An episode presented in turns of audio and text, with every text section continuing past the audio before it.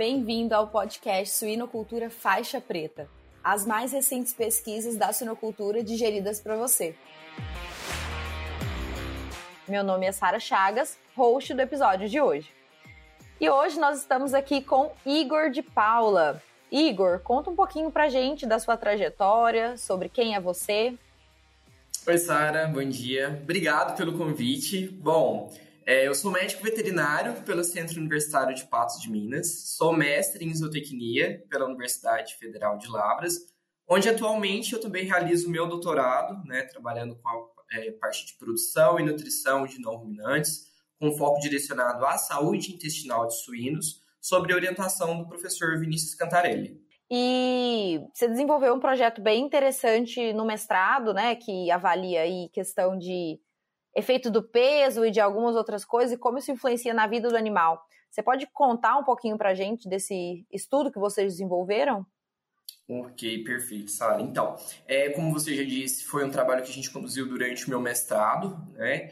Então, a gente avaliou o efeito de categorias sexuais e classes de peso ao nascimento e os impactos que teria desses dois fatores sobre parâmetros de desempenho, injeção de colostro e alguns outros parâmetros de saúde intestinal, como microbioma e a resposta imune. Antes de comentar com você direcionado aos resultados dessa pesquisa, eu gostaria de comentar o porquê que despertou esse nosso interesse em trabalhar com essa temática. Uh, a gente observa que na literatura existem, existe uma falha quando se trata de analisar as categorias sexuais.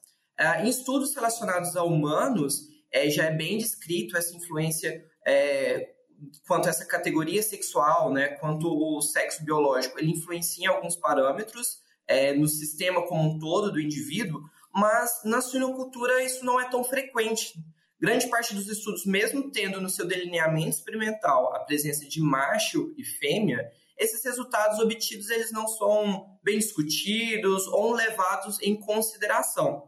É, então, a nossa proposta foi realmente entender o quanto é, essas categorias sexuais impactam em alguns fatores que são interessantes ao sistema de produção.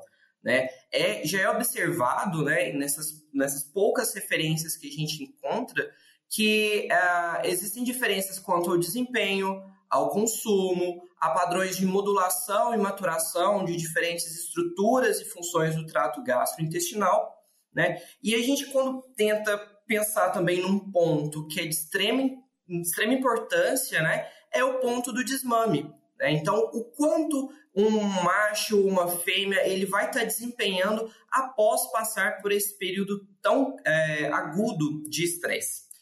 Somado a isso, né, a gente associou o efeito das classes de peso ao nascimento, que também é uma temática importante a ser discutida tendo em vista que, a, devido à hiperprolificidade das matrizes suínas, é, a gente aumentou o número de leitões nascidos vivos, com isso não houve proporcionalmente esse aumento do peso ao nascimento.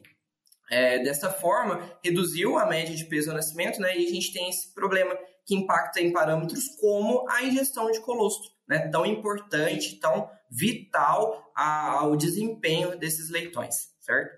Somado a isso tudo, né, a gente é, associa, como já dito, a nossa linha de pesquisa trabalha com saúde intestinal, que é um tema que está em alta e já se sabe a total importância que se tem, né? Conhecer como que o microbioma, uma resposta imune, uh, uma função de barreira, elas se interagem e respondem frente a diferentes desafios né, ao animal. Uh, então, né, a, esse, o, o objetivo do nosso estudo foi realmente tentar cercar essas variáveis, né, e tentar justificar alguns, alguns achados que foram bem interessantes. A gente utilizou um fatorial 2 por 3, então as duas categorias sexuais, fêmeas e machos castrados ao quinto dia de vida, e três classes de peso, baixo peso nascimento, médio e alto. Esse estudo ele foi conduzido em uma granja comercial no município de Patos de Minas, em Minas Gerais. Então é outro fator interessante para ser destacado, porque sendo em uma condição comercial, ele realmente mimetiza a realidade que a gente vai ter encontrando a campo. Então, esses animais eles estavam é, inseridos em um ambiente onde tinha haviam desafios, né, que são rotineiros a campo, Uh, e como né, os principais resultados que a gente conseguiu observar nesse estudo. Primeiro ponto que eu queria destacar é relacionado à ingestão de colostro. Né?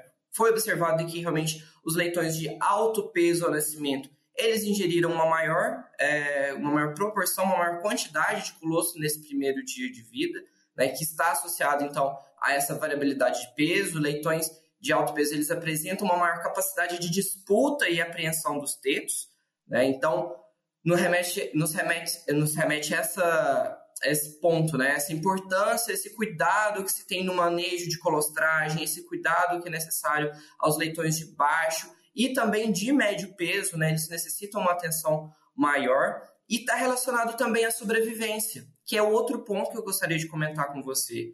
A gente conseguiu observar que esses leitões de baixo, é, de baixo peso, de médio peso, eles tinham uma maior, uma maior taxa de remoção e de mortalidade quando comparados de alto peso, né? E somado a isso, aquele outro fator que eu comentei com você, né, a classe de peso, a gente também notou que as fêmeas, elas apresentam uma maior permanência, né, então uma menor remoção e também uma menor mortalidade quando comparado aos machos, que é uma variável que, olha, pensa, apenas o fato de da categoria sexual, ela já vai estar tá influenciando se vai permanecer ou não. Isso está relacionado a fatores desde ao nascimento, mas também outros fatores como a questão da, do próprio processo de castração cirúrgica. Então, nos remete a essa importância, essa atenção que devemos dar ao macho também. Esse macho, então, um macho de baixo peso, ele é um ponto que é, é interessante ter um foco maior nele, dentro de uma rotina ali da maternidade. Uh, outro ponto a ser destacado é o desempenho. A, a categoria sexual, no nosso estudo, a gente não é, notou uma diferença significativa né, entre esses variáveis de peso, de ganho de peso, consumo. Entretanto, a categoria sexual ela influenciou desde o momento do nascimento até o momento de saída de creche, né? Ressaltando que esse estudo a gente conduziu desde é, dentro da fase de maternidade e também na fase de creche. Então, acompanhou todo esse período. Aquele leitão que era de baixo peso ao nascimento, ele continuou sendo de baixo peso de desmame e continuou também sendo de baixo peso na saída de creche. Da mesma forma, o consumo dele foi reduzido, o ganho de peso foi reduzido.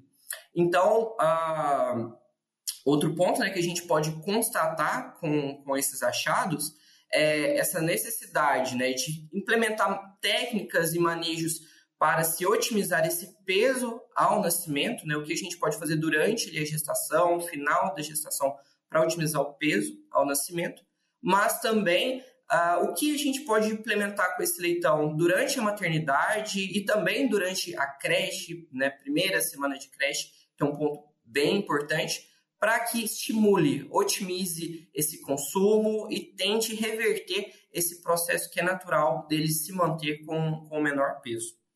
Quanto à resposta imune, a gente observou que esses leitões de baixo peso, eles estavam imunocomprometidos a gente conseguiu avaliar ao quarto dia após o desmame uma resposta pró-inflamatória e uma resposta anti-inflamatória e ver a proporção entre essas duas citocinas. Uh, dessa forma, esses leitões de baixo peso eles uh, tinham uma menor resposta, mas foi pró-inflamatória, porém essa menor resposta foi associada a uma menor capacidade de, de responder, né? o sistema imune dele ele não está tão é, maturo quanto comparado aos dos outros. E que isso, de certa forma, também não é interessante, né? Ele não consegue responder a patógenos, né, a outros antígenos que estão no ambiente é, que ele precisa é, lidar com essa situação. Ah, avaliamos também a imunoglobulina G, que é um fator que se corre na, no desmame, mas que ela está correlacionada a injeção de colostro, então aqueles leitões que também tinham uma maior injeção de colostro, que foram os de alto peso, uh, eles apresentaram uma maior concentração. E por fim, né, a gente também gostaria de ressaltar que analisamos o microbioma. Então, foi observado diferenças significativas entre esse perfil de micro-organismos que está no lumen intestinal de machos quanto comparado a fêmeas. Então, são respostas é, que podem estar tá está justificando, né, a, como que alguns, alguns, uh, alguns indivíduos, né, esses leitões, esses grupos de leitões, eles respondem frente a diferentes é, técnicas, né, diferentes tecno, tecnologias que a gente implementa, tanto a nutrição, tanto a manejo, e dá esse respaldo para a gente também, é o que a gente pode fazer agora em sequência. Então, de forma geral, era essa, foram essas as principais constatações, acho que os principais impactos que isso pode gerar dentro da cadeia de produção. É, e a gente continua, né? Gosto de, de sempre estar citando isso, que não um resultado final também, a gente continua sempre em pesquisa, é, revisitando a literatura e desenvolvendo novos estudos nessa temática, porque realmente demonstrou para a gente que é um ponto interessante a ser pesquisado, a ser mais abordado. Mais abordado. Legal, legal, Igor. Muito interessante sua pesquisa. Parabéns para você, para todo o time envolvido. E agradeço também por ter aceitado o convite, pela disponibilidade de tempo de estar aqui com a gente.